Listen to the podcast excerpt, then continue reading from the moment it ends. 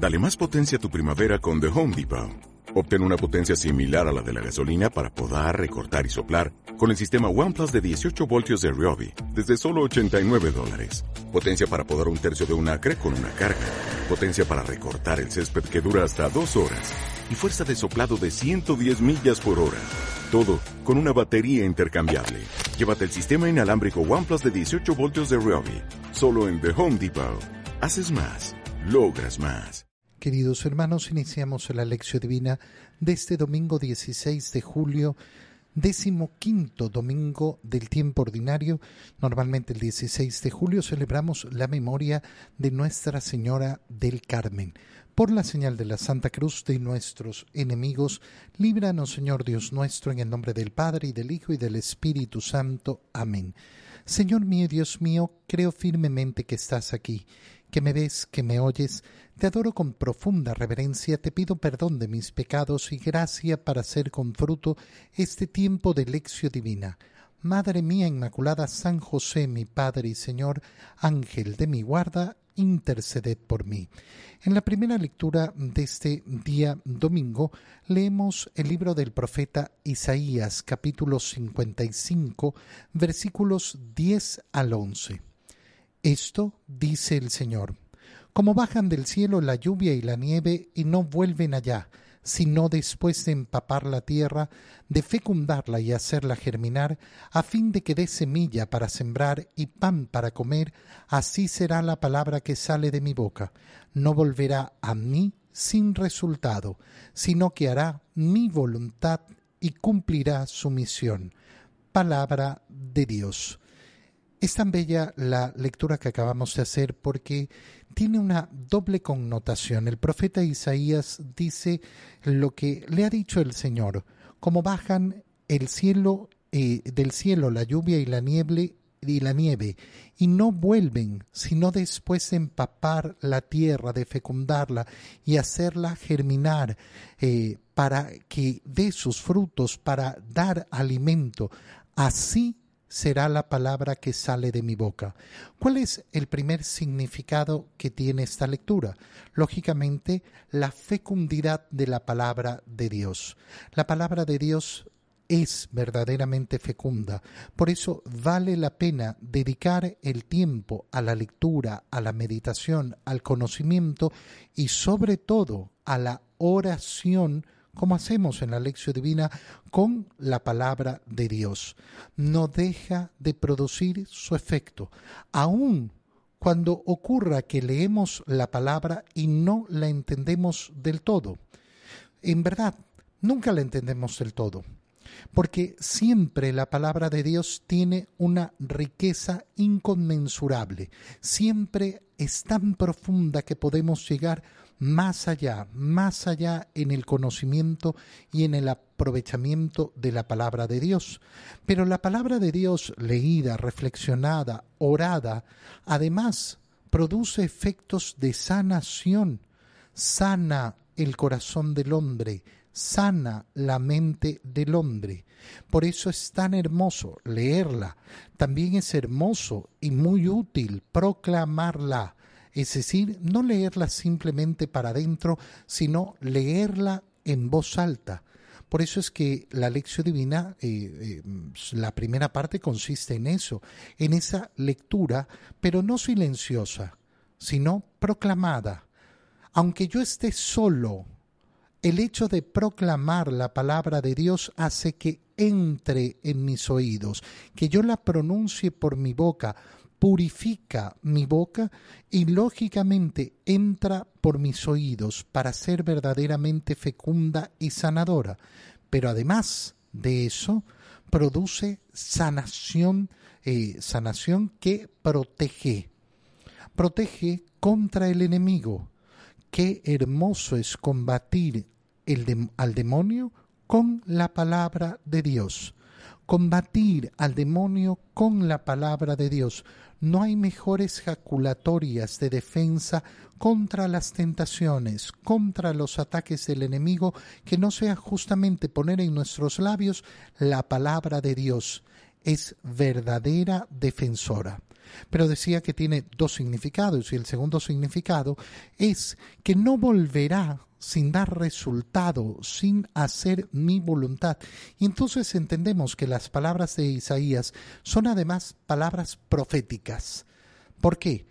porque profetizan esa palabra que sale de la boca de Dios, que no es otra que el verbo de Dios que ha venido al mundo, que se ha hecho carne y que eh, su acción salvadora ha sido eficaz para cada uno de nosotros.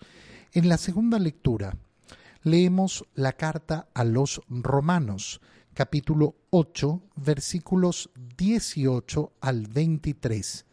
Hermanos, Considero que los sufrimientos de esta vida no se pueden comparar con la gloria que un día se manifestará en nosotros, porque toda la creación espera con seguridad e impaciencia la revelación de esa gloria de los hijos de Dios. La creación está ahora sometida al desorden, no por su querer, sino por voluntad de aquel que la sometió, pero dándole al mismo tiempo esta esperanza que también ella misma va a ser liberada de la esclavitud de la corrupción para compartir la gloriosa libertad de los hijos de Dios. Sabemos en efecto que la creación entera gime hasta el presente y sufre dolores de parto, y no solo ella, sino también nosotros, los que poseemos las primicias del Espíritu, gemimos interiormente, anhelando que se realice plenamente nuestra condición de hijos de Dios, la redención de nuestro cuerpo. Palabra de Dios. Las palabras de San Pablo a los romanos que acabamos de leer inician eh, con una consideración que debe ser la consideración más básica de nuestra existencia delante de todos los acontecimientos que nos ocurren, sobre todo delante de aquellos acontecimientos que nos llevan al sufrimiento.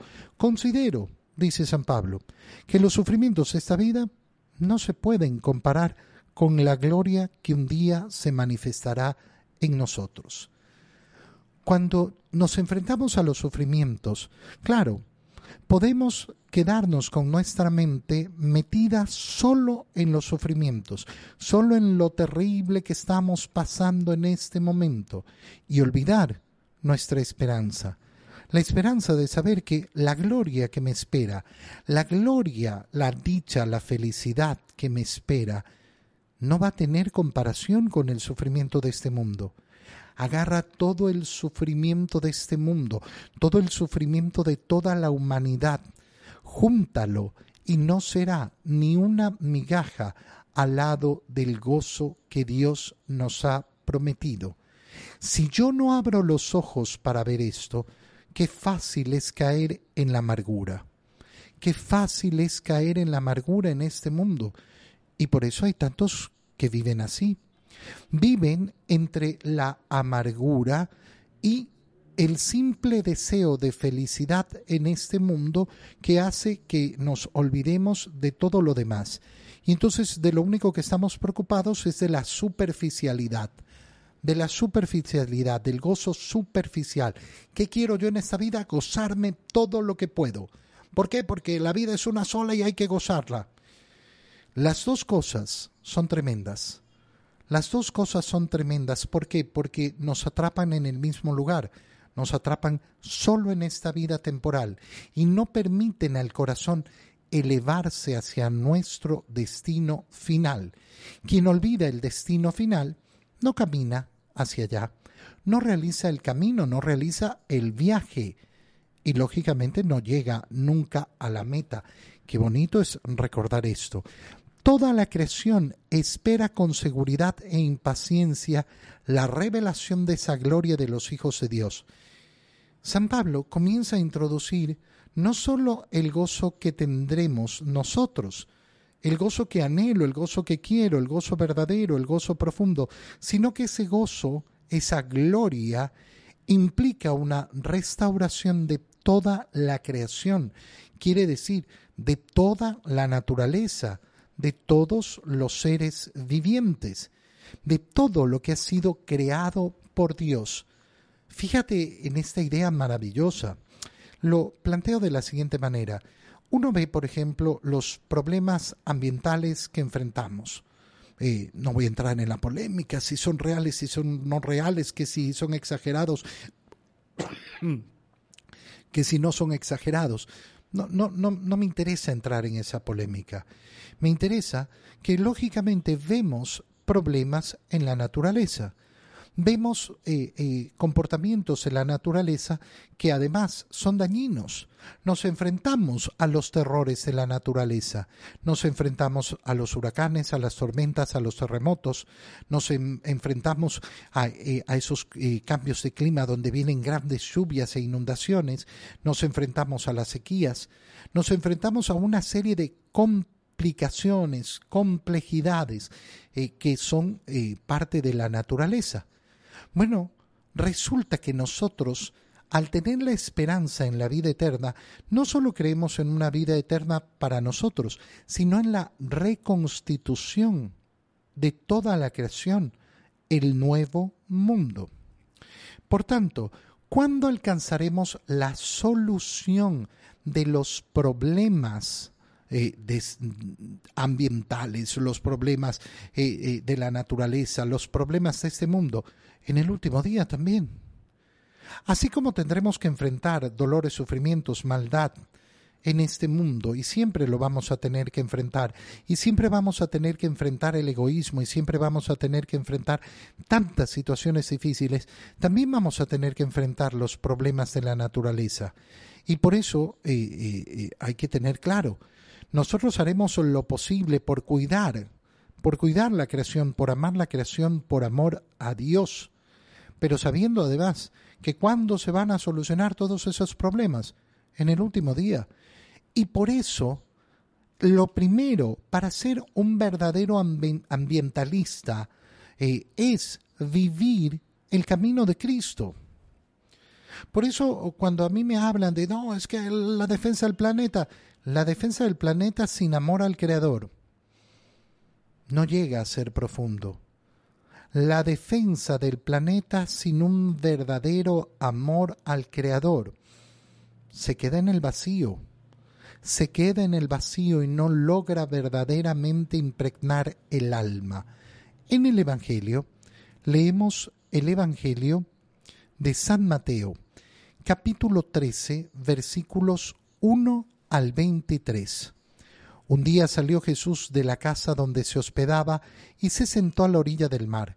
Se reunió en torno, a su, en torno suyo tanta gente que él se vio obligado a subir a una barca donde se sentó, mientras la gente permanecía en la orilla. Entonces Jesús les habló de muchas cosas en parábolas y les dijo, Una vez salió un sembrador a sembrar y al ir arrojando la semilla, unos granos cayeron a lo largo del camino, vinieron los pájaros y se los comieron. Otros granos cayeron en terreno pedregoso, que tenía poca tierra.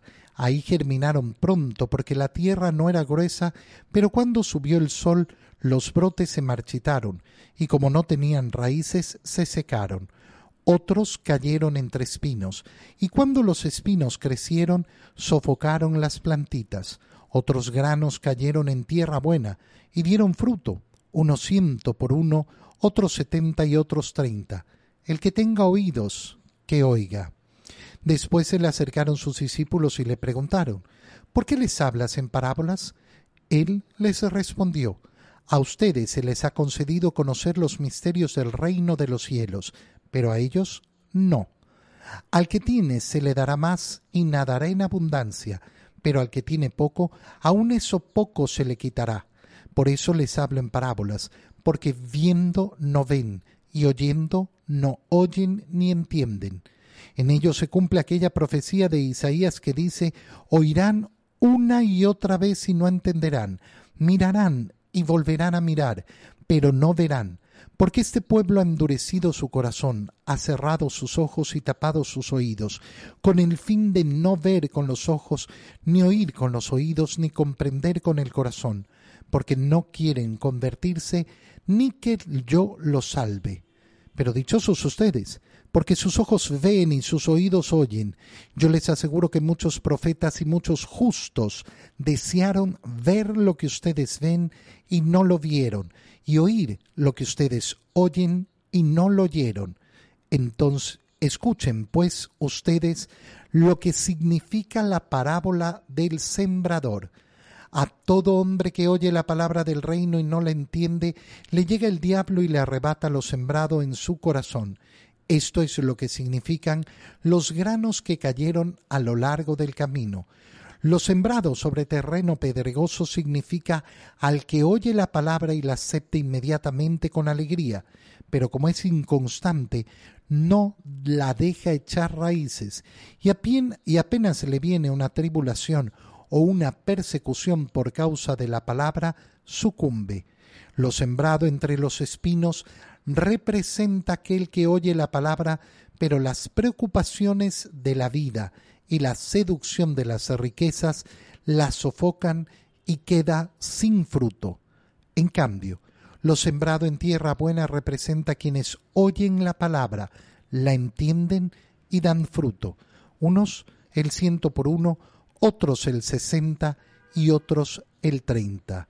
Palabra del Señor. Es un largo evangelio el que hemos eh, leído y lógicamente está en conexión con aquellas palabras que hemos escuchado en la primera lectura del profeta Isaías, donde hemos escuchado como el Señor anuncia que la palabra que sale de su boca no regresará a él sin haber dado su fruto, sin haber sido efectiva, sin haber sido eficaz.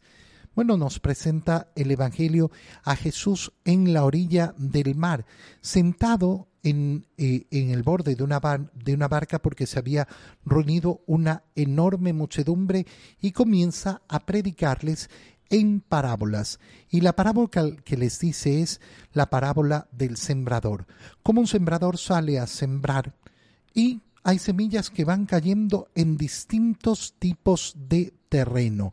Unos caen a lo largo del camino donde no perduran, otros caen en terreno pedregoso que tiene poca tierra, germinan rápido pero muere rápido también. Eh, otros caen entre cizaña. Eh, ¿Y qué es lo que ocurre? Eh, la cizaña se come, se come a las plantitas. Y otros caen en tierra buena y dan fruto, de acuerdo a su capacidad. Y entonces viene la primera pregunta. La primera pregunta eh, de los apóstoles, ¿por qué les hablas en parábolas? Y aquí viene algo tan extraño. ¿Por qué? Porque el Señor les dice, a ustedes se les ha concedido conocer los misterios del reino de los cielos. Esto es impresionante. ¿Por qué? Porque está diciendo el Señor que efectivamente hay algunos que tienen la potestad, no propia, sino dada por Dios. ¿Para qué? Para conocer los misterios del reino. Esto significa para interpretar la palabra de Dios.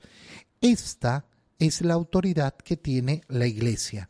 Por eso nosotros no podemos leer la palabra como nos da la gana, de acuerdo a nuestra opinión. Es que a mí me parece, yo creo que dice esto, yo creo que dice aquello. No, yo tengo que leerla en la tradición de la iglesia, en la enseñanza de la iglesia no en la opinión de fulano ni de mengano. Fíjate cómo las palabras del Señor son tan claras. A ustedes se les ha dado esta potestad, a ustedes se les ha dado eh, el conocer los misterios del reino de Dios. ¿Y por qué? Porque hay algunos, eh, muchos, que no, eh, no escuchan. Les hablo en parábolas porque viendo no ven y oyendo no oyen ni entienden. ¿Qué está diciendo el Señor? está diciendo, miren, hay muchos que aunque uno les diga y les diga, no quieren. Y lo que queda al final siempre es la voluntad de cada uno. ¿Quién va a recibir bien la palabra de Dios? Aquel que decide recibirla. Nunca el Señor va a obligar a nadie. Y por eso vemos en el mundo cómo es efectivamente tan, eh, tan frustrante muchas veces la ceguera, la ceguera del mundo, la incapacidad de aceptar las verdades más evidentes. Claro, cuando vivimos en un mundo que no puede aceptar ni siquiera la realidad más evidente de la historia de la humanidad, que los seres humanos están compuestos por hombres y mujeres, No, no aceptamos esto que es evidente y ha sido evidente a lo largo de toda la historia de la humanidad. Bueno, vivimos en unos tiempos entonces de ceguera profunda, de no querer escuchar absolutamente nada. Oirán una y otra vez y no entenderán, mirarán y volverán a mirar, pero no verán. ¿Por qué? Porque han endurecido el corazón. No hay otro motivo. No existe otro motivo. Y después el Señor explica, no voy a volver a explicar la explicación de eh, la parábola del sembrador, porque es bastante sencilla y se resume de la siguiente manera. La palabra de Dios tiene que ser proclamada. Pero ¿por qué no tiene la misma efectividad en unos y en otros? Porque cada uno va a decidir qué tipo de terreno es el que prepara. ¿Qué tipo de terreno es el que prepara?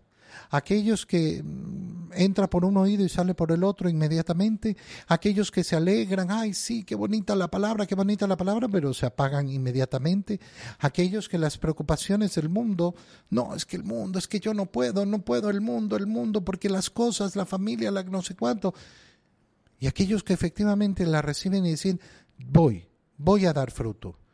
Qué bonito es darnos cuenta que en la vida se resume en esto, ¿Qué es lo que yo decido? ¿Cómo decido recibir la palabra de Dios? Yo decido. Se proclama la palabra de Dios, pero cada uno de nosotros va a recibirla de acuerdo a la decisión que haya tomado. Te doy gracias, Dios mío, por los buenos propósitos, afectos e inspiraciones que me has comunicado en este tiempo de lección divina. Te pido ayuda para ponerlos por obra. Madre mía Inmaculada, San José, mi Padre y Señor, Ángel de mi guarda, interceded por mí. María, Madre de la Iglesia, ruega por nosotros. En este día domingo reciban mi bendición, para que el Señor los cuide y los proteja en el nombre del Padre y del Hijo y del Espíritu Santo. Amén. Feliz domingo para todos.